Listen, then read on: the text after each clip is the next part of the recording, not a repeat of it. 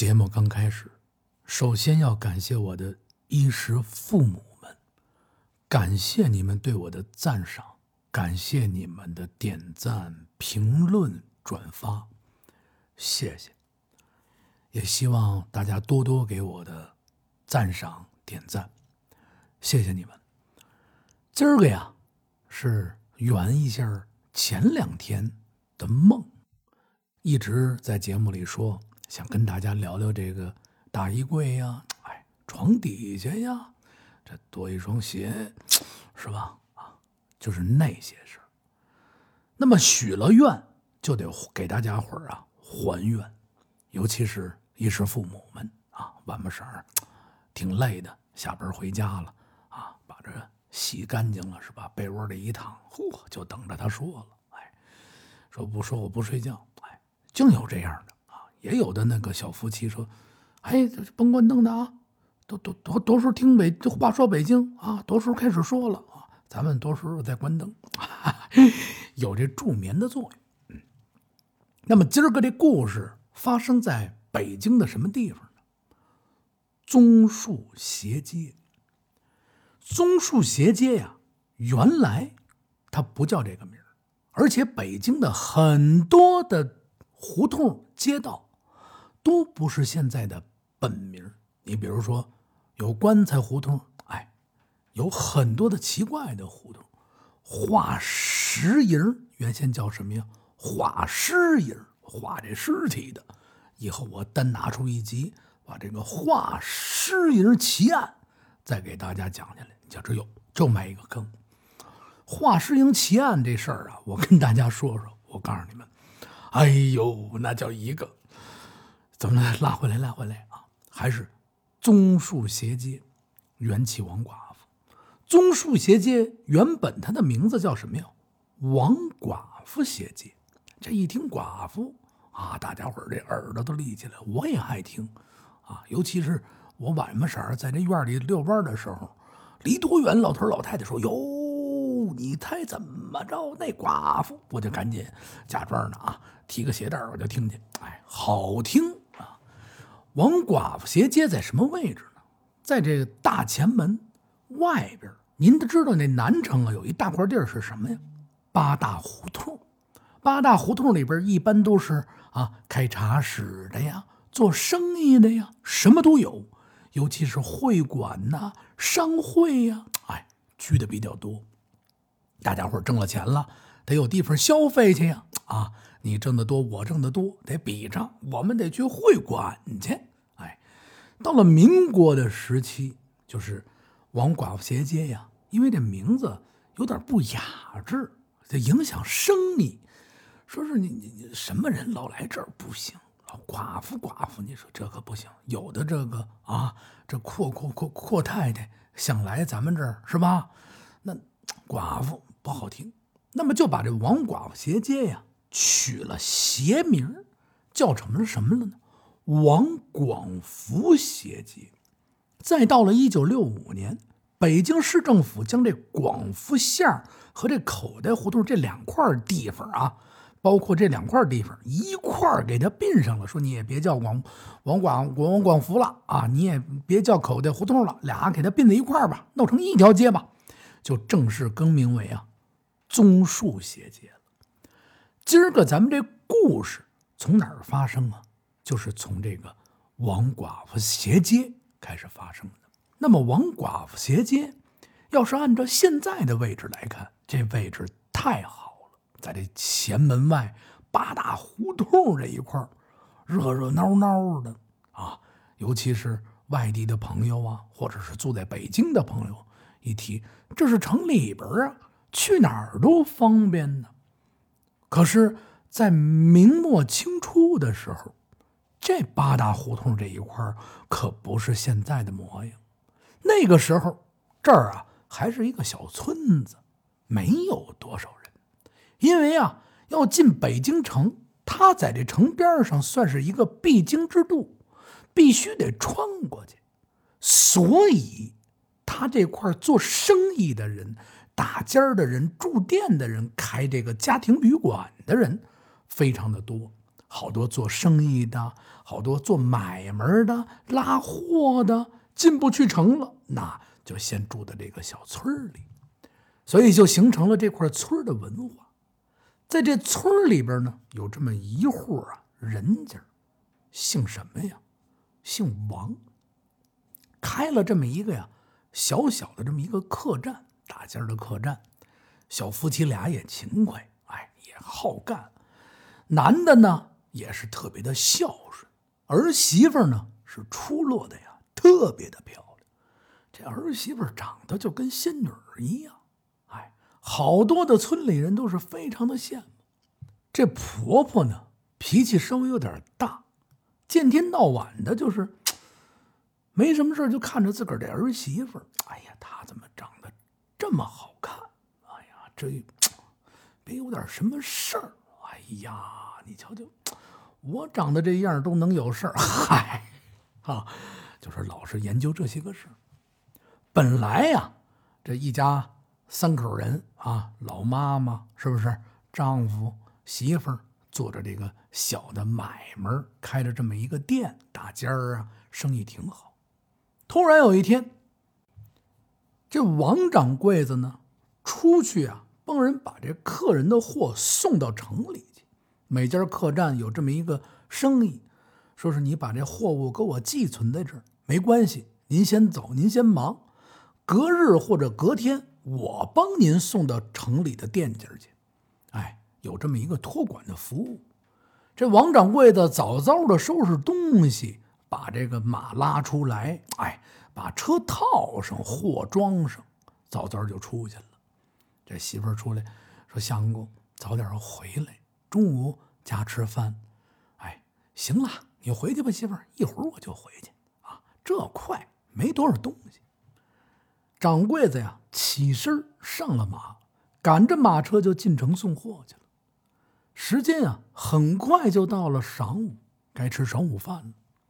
儿媳妇呢，把这一桌饭也做好了，进到里屋，把婆婆请出来。妈，饭做好了，您先吃。婆婆看了一眼她，哟，掌柜的怎么还没回来呢？嗨，妈您甭管了，我把饭给他留好了，您先吃吧。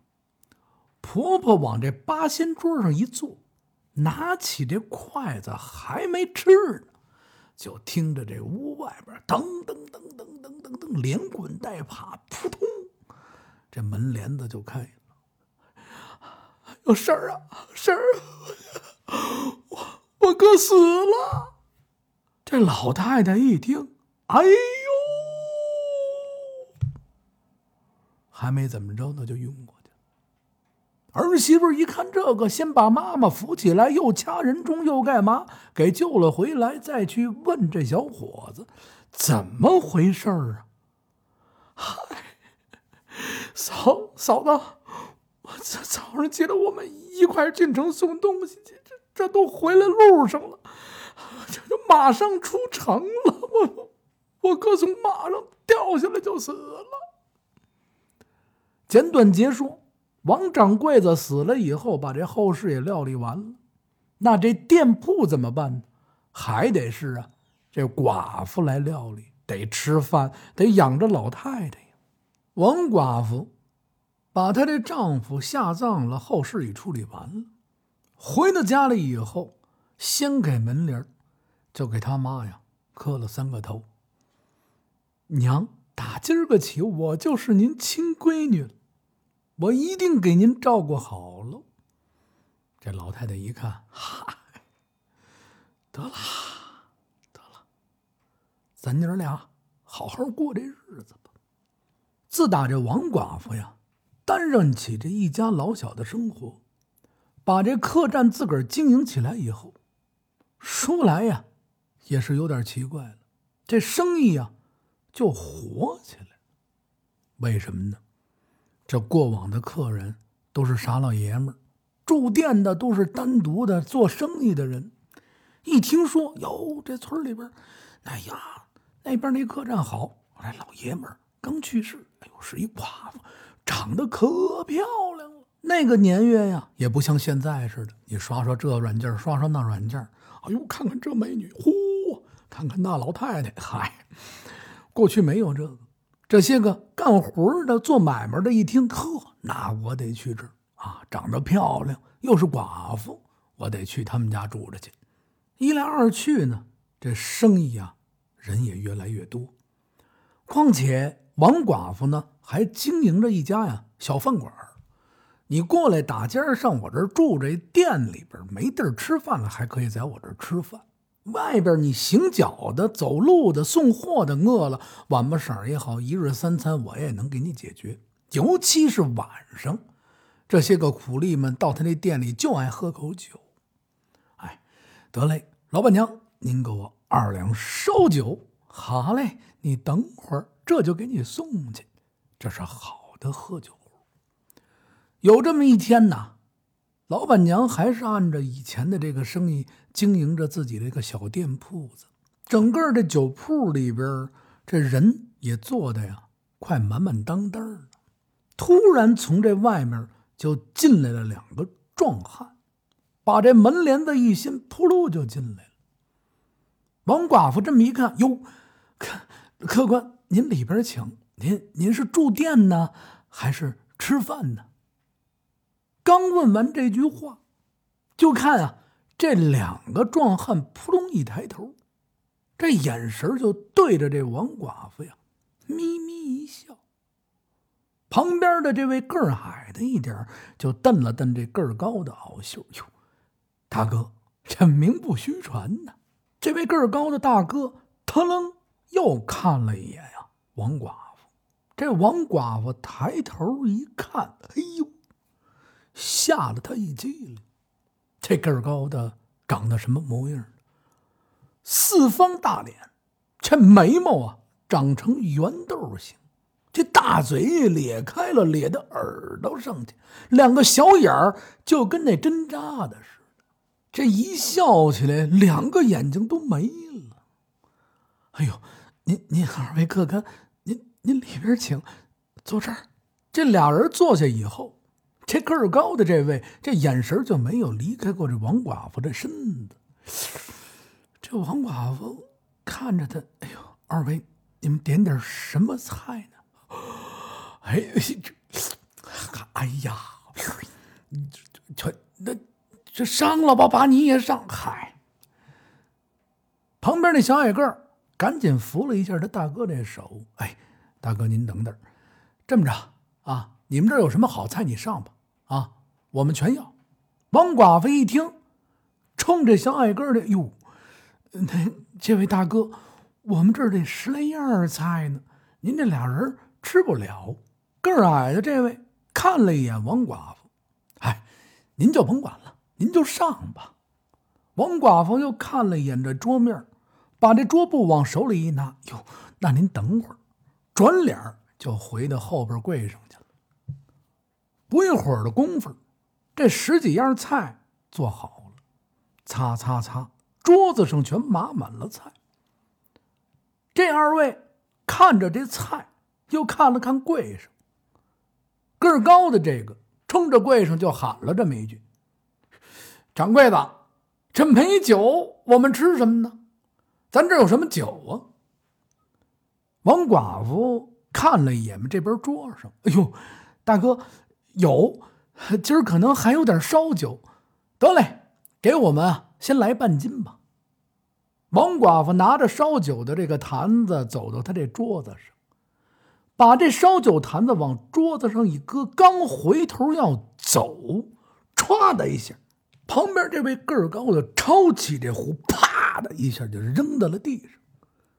黄掌柜的，你这酒不给我们热，我们怎么喝呀？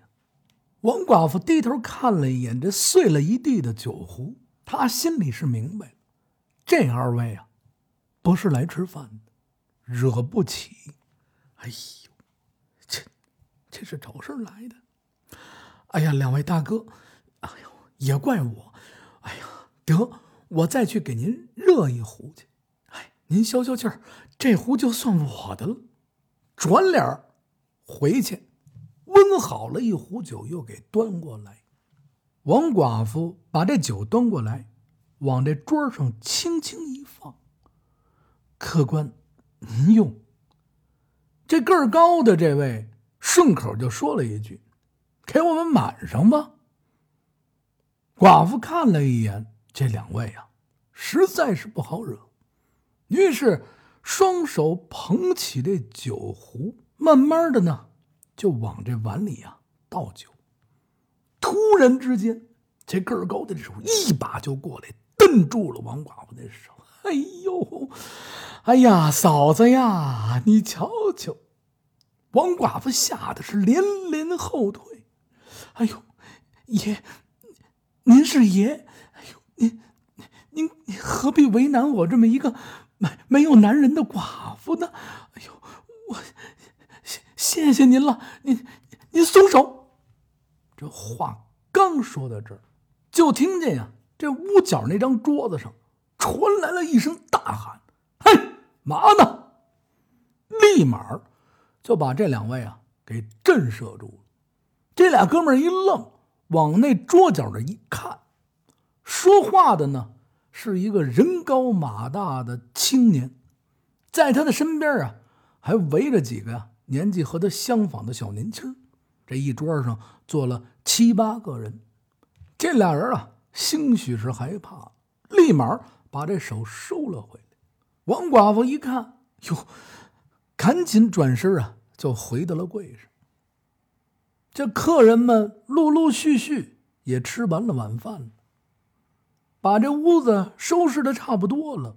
王寡妇突然想起来了，哟，婆婆还没吃呢。随后转身进了后厨，做了这么一碗啊，热气腾腾的鸡蛋汤，顺手啊拿了一个包子。慢慢的呢，就来到她婆婆这屋门口了，轻轻的推开门。嗯，妈，您的晚饭来了。哎呦，今儿个晚点前面都太忙了，您多担待。我给您做了个蛋汤，这包子还没凉，我给您腾了腾。婆婆抬眼看了一眼她，一把就把这鸡蛋汤啊打洒到她的手上。哎呀，这叫一个烫啊！这王寡妇这眼泪就从眼里边，哎呦，就就就就就就转着了。哎呀呀，妈，我这是怎么了？她这婆婆抬起眼看着她，我不吃，拿着剩的打发谁呢？就这么点疼，你就受不了了吗？哼那白日子里那些商客们那么轻薄你，你怎么还受得住啊？他们攥你的手腕的时候，你不是还冲他们笑呢吗？啊？怎么着？我儿子刚死你就着急了？婆婆的话是句句如针呐，扎在这王寡妇的心上。王寡妇看了一眼婆婆，忍着手上这疼。妈，您要不吃，我先收。把这地上碎碗一敛，噔噔噔，就回到了自己的房间。回手把这门一关，看了看自己这手，已经烫的呀，起了一层白皮。忍着疼，拿起这布啊，擦这手。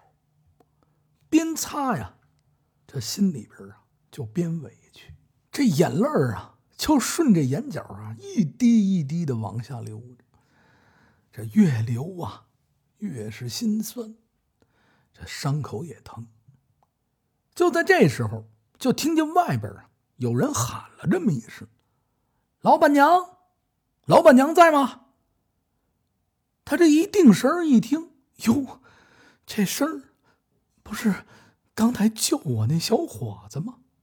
顺手回去喊了一声：“在呢。”哎呦，您稍微等一会儿。擦了擦眼角的眼泪，推门就出来了。一看这小伙子呀，站在这个房子门外边。哟，您您需要点什么？哦，小伙子看了一下老板娘，嗨，没什么事儿。呃，那个大姐。您没事吧？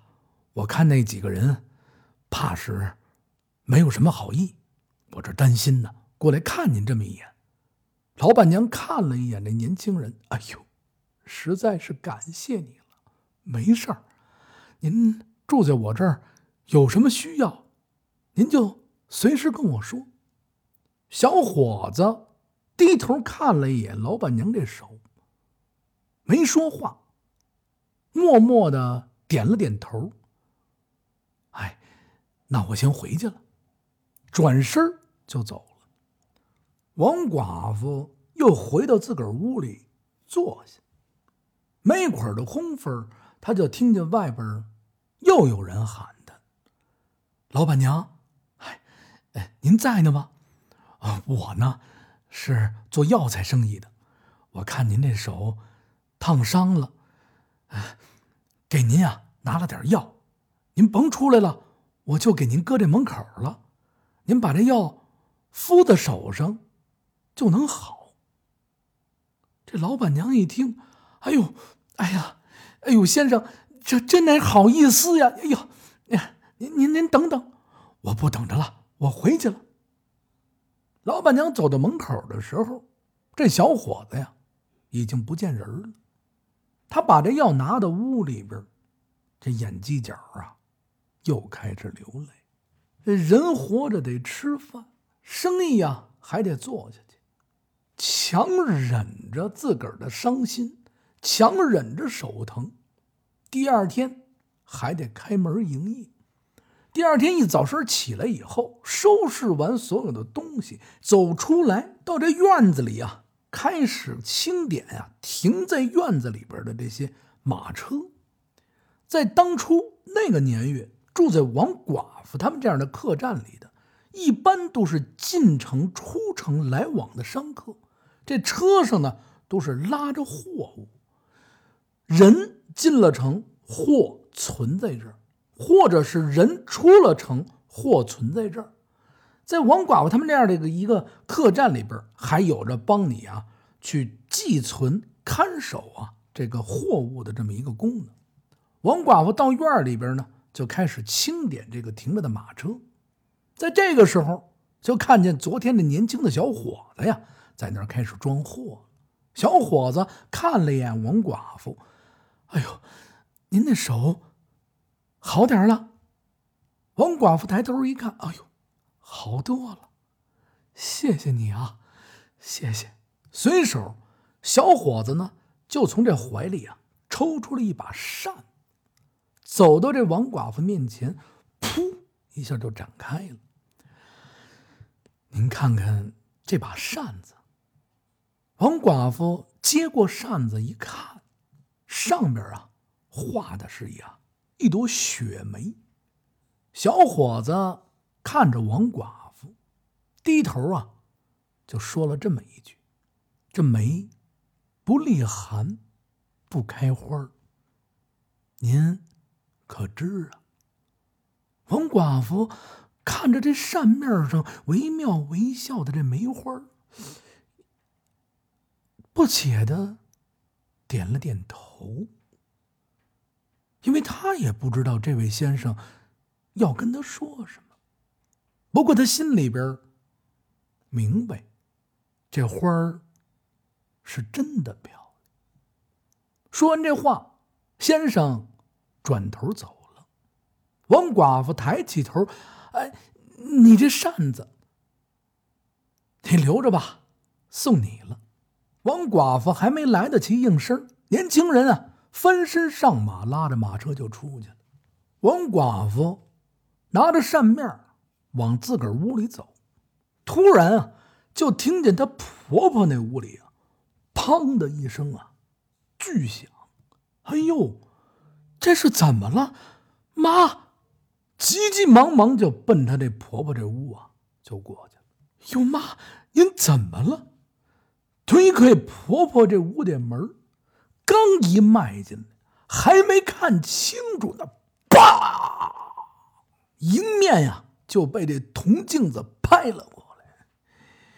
你个臭不要脸的东西，你就是荡妇吧？啊，这刚几天呢，你就跟这男的眉来眼去的啊？你真当我是死人呐？她这婆婆看她倒在地上了，眉心开始流血，这还没算完，顺手就掏起了旁边的一个锥子，照她脸上呲呲就划了两下。我让你美，我让你漂亮，我看你还怎么勾搭他们。这王寡妇就觉得这脸上啊，针针刺痛，妈妈，一声惨叫，捂着脸就跑了出去。王寡妇回到自个儿屋里，一照这脸，鲜血流了满面，也没敢耽搁，噔噔噔噔噔，就照街面上啊。跑出去了，因为在他们这个村里啊是有医馆的。跑进医馆，这医馆的先生给他敷上了药，把血呀给止住了。王寡妇回到客栈的时候，天呀已经擦黑了，也就是北京说的晚不色了。回到客栈，来到他这个酒馆，进门以后，本来呀。每桌吃饭的人啊，这说话声挺大。一看他进来了，立马鸦雀无声。哎呀，大家呀就跟没看见他似的，是似乎特别害怕。王寡妇低着头走到柜上，看了一眼啊，这柜上的伙计，伙计低着头也没敢作声。王寡妇似乎知道发生了什么。收拾桌子传菜，忙忙碌碌，把客人们晚饭伺候完了。他这伙计走到他的身边：“嫂子，您知道就您那个小伙子被阿姨轰走了。”王寡妇看了一眼这伙计，咬了一下嘴唇啊。知道了，你回去吧。眼犄角似乎又要流下那滴泪水，但是他给咽回去了。回到屋里边，点着了灯。这一宿他没睡，到了第二天一早清起来以后，他没有像以前那样走到他婆婆那屋去问早。他拿出了他早已经买了很久的胭脂水粉，一直不舍得用，还有嫁到这里时候陪嫁的那几身缎子面的衣服。这水粉铺在自己个儿的脸上，一层一层的铺着，看着自己啊镜子里的模样，看着昨儿个她那婆婆给她脸上刺下的那几道啊。深深的疤痕，他用这水粉一层一层的掸上去，眼泪慢慢的流了下来。就在这个时候，就听见后边啊，一个没脸皮的啊，这都几点了啊？你还在这儿捯饬呢？我都什么饭都没吃着，你还不给我做饭？你等什么呢？王寡妇看了一眼她这婆婆，她并没有像往常一样去伺候她婆婆，站起身来，推开门，走了出去。婆婆就被愣在那里了。王寡妇，她似乎听懂了。那个年轻人说的那朵梅花的含义，他心里觉得那朵雪梅是时候绽放了。没过多少日子，在王寡妇这家旅馆的门口的树上就挂起了一只旗子，鲜红的幡子上绣着五个大字：“王寡妇妓馆。”自打这王寡妇妓馆开门以后，整个这村里其他的客栈生意是越来越差。为什么呀？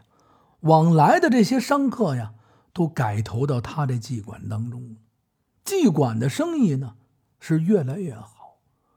这慢慢的，附近的客栈看着也眼红，哟，说这生意好啊！有那家里边过日子的，有媳妇儿不成，你也 嗨，啊，那个有那老太太是吧？嗯，也就这样，慢慢的呢，就在这附近啊。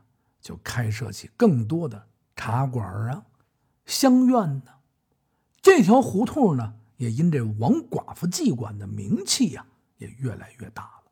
后来就被人啊称之为王寡妇斜街。到了清末民国的时候，由于这附近涌现出了大批的啊，就是做这个生意的人，逐渐呢就形成了现在我们看到的八大胡同这一带。热热闹闹的，这个故事呢，也是根据啊真人真事儿、历史上的这些说法，哎，呈现给大家的。故事您听完了，也知道这王寡妇斜街的由来了。